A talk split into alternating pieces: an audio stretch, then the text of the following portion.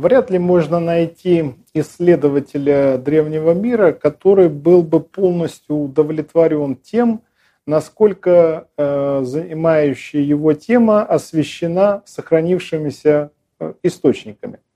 Однако исследователи, работающие э, с историей э, древнего Закавказья, э, прежде всего царства Кулха и Урарту, находятся в этом отношении особенно в невыгодной э, ситуации. Дело в том, что источников, которые бы освещали конец существования Урарту, до нас дошло крайне мало. И в этой э, ситуации особенно важно суметь продуктивно использовать те источники, которые сохранила до нас античная традиция и сопоставить ее с данными древневосточных источников. В 33-й книге своего энциклопедического сочинения э, «Натуральная история» Плиний Старший, римский автор, эрудит первого века нашей эры, э, написал о э, колхидском царе Савлаке. Я цитирую. «Рассказывают, что у него, то есть у Савлака, были позолоченные своды, посеребряные балки и колонны, а также пилястры, отнятые у побежденного Сизостриса, царя Египта, настолько надменного, что передают, будто тот имел обыкновение ежегодно запрягать в колесницу отобранных по жребию отдельных царей из покоренных и так следовать триумфальном шествии. Ну, практически все исследователи, занимавшиеся историей древней Колхиды, проходили мимо этого свидетельства Плиния Старшего, считая его, очевидно, абсолютно фантастическим. Однако э, в свидетельстве э, Плиния особенно вызывают интерес два обстоятельства, которые э, находят э, свое подтверждение и у других античных авторов. Это прежде всего колесница с запряженными в нее покоренными царями и посеребряные э, э, колоннами. Э, колесница, информация о колеснице поистине уникальна, потому что у нас нет данных о том, чтобы кто-либо из древнеегипетских, вавилонских, персидских и прочих восточных царей ну, всего первого тысячелетия до нашей эры когда-либо так поступал. Единственным исключением является царь Ассирии Ашурбанипал, который в 645 году до нашей эры во время празднования Нового года в Ниневии, воспользовавшись тем, что у него в плену находилось четыре царя, три эламских царя, которых он последовательно победил и пленил в сражениях, и одного арабского, он запряг их в свою колесницу и так э, прошествовал в храм Иштар-Ниневийской. Другая, а, надпись, э, одна, э, другая надпись Ашурбанипала, она из, найдена в храме Набу, бога Набу в Ниневии, э, также точно так же описывает эту сцену, но вместо одного араб, арабского царя называет еще одного эламского. На всем Древнем Востоке у Ашурбанипала в, в организации подобной церемонии был всего лишь один предшественник. Это древнехетский царь Хаттусили I, который за тысячу лет до Шурбанипала, то есть в 17 веке до нашей эры, а в своей надписи похвастался тем, что он победил э, своего противника, царя одного из э, малоазиатских городов, запряг его в колесницу и заставил его тащить эту колесницу. Однако тысяча лет, отделявшая Ашурбанипала от Хатусили э, позволяет, наверное, согласиться, принять, точнее, предположение, что Э, Ашурбанипал сам придумал эту церемонию, которая, как я уже сказал, никаких других параллелей в других э, древневосточных государствах. В тех же аналах Ашурбанипала, которые относятся к 40-м годам VII века до нашей эры, сообщается, что во время после захвата э, египетских фив около 663 года до нашей эры в руки ассирийцев наряду с другой богатой добычей попали две гигантские колонны весом 2300 талантов. По подсчетам исследователей, каждая колонна достигала высоту 6,9 метров. И они были вып выполнены из сплава на основе серебра, который в аналах Ашурбанипала именуется Захалу. Легко заметить, что между э, сообщением Ашурбанипала и э, сведениями Плиния Старшего наблюдается поразительное соответствие. Во-первых, в сцене с колесницей, которую влекли побежденные цари, и, во-вторых, с серебряными или уж посеребряными, но здесь разница невелика, колоннами. Но возникает вопрос, откуда сведения из надписи Ашурбанипала могли стать известны Плинию Старшему, который, как я напомню, жил уже в первом веке нашей эры, и их э, разделяло почти более 700 лет. Прежде чем утверждать, что у Плиния э, под э, э, э, у Плиния э, речь идет о победе колхидского, колхидского царя Савлака над Ашурбанипалом, Э, последним великим царем Ассирии, необходимо, во-первых, разобраться в механизме формирования египетской традиции о фараоне Сизострисе, и, во-вторых, ответить на вопрос об источниках, лежащих в основе сообщения Плиния. Греческий читатель познакомился с легендами о великом фараоне-завоевателе Сизострисе – Прежде всего благодаря сочинению Геродота, который дополнил услышанные им в Египте рассказы вот о великом фараоне-завоевателе практически всего известного древним э, мира своими собственными наблюдениями и умозаключениями.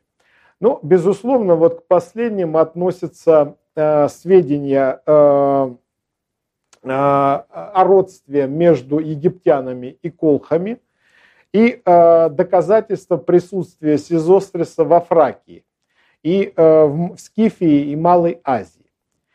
После исключения из этих, этих мест из рассказа Геродота можно смело утверждать, что в египетской традиции, которую он донес до нас, Uh, уже до Геродота содержались, uh, утвер... содержалось в частности утверждение, что армия Сизостриса добралась до скифов и колхов.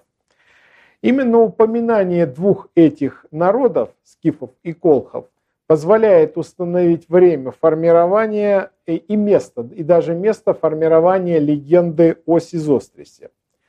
Начнем со скифов.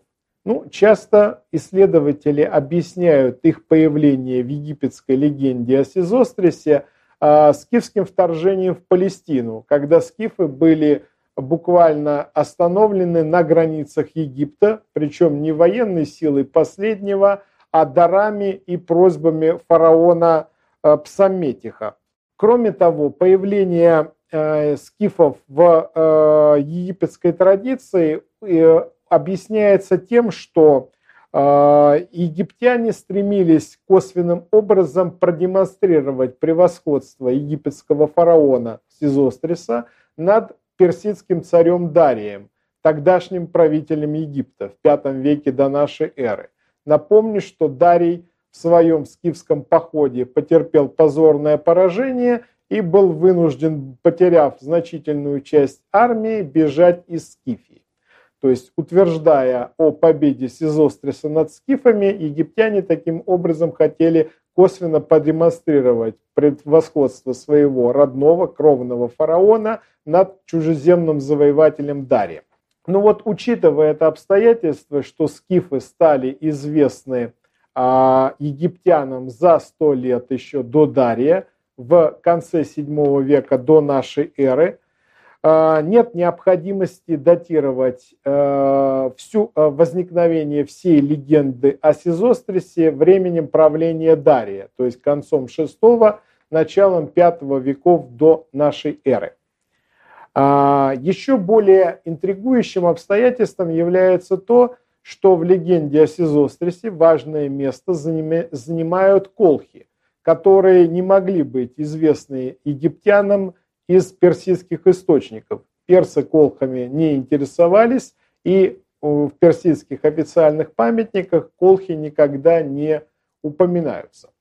И э, вот эти обстоятельства привели меня к мысли о том, что легенда о завоеваниях Сизостриса была, если воспользоваться образом, созданным великим русским историком Ключевским, лишь испечена в египетской печке, а заквашена еще в Ассирии. Благоприятные условия для формирования этой легенды сложились в середине, во второй половине VII века до нашей эры, когда Египет сначала несколько десятилетий был частью э, ассирийской мировой державы, а затем, освободившись от ассирийского господства, вступил с бывшим сюзереном в союз против нового Вавилонского царства. И египтяне приютили на своей территории последнего ассирийского царя Ашуру-Балита, бежавшего на, э, в египетские пределы с остатками двора и армии. В этой ситуации убежденность египтян э, в своем праве на ассирийское наследие, наряду с воспоминаниями об унизительных годах э, чужеземного господства, по закону психологической компенсации, э, с неизбежностью должны были привести к формированию легенды у египтян. Легенды о египетском фараоне-завоевателе практически всего известного на тот момент мира. Благо рассказы ассирийцев о былом величии их державы давали для этого богатейший фактический материал. И э, заметим, что вот такое присвоение чужеземных завоевателей, объявление их своими египтянами по происхождению имело место в египетской традиции неоднократно. Ну, достаточно лишь напомнить о том, что египтяне пытались э, объявить египтянином по крови даже Александра Македонского, сделать его сыном одного из последних египетских фараонов Никтонеба.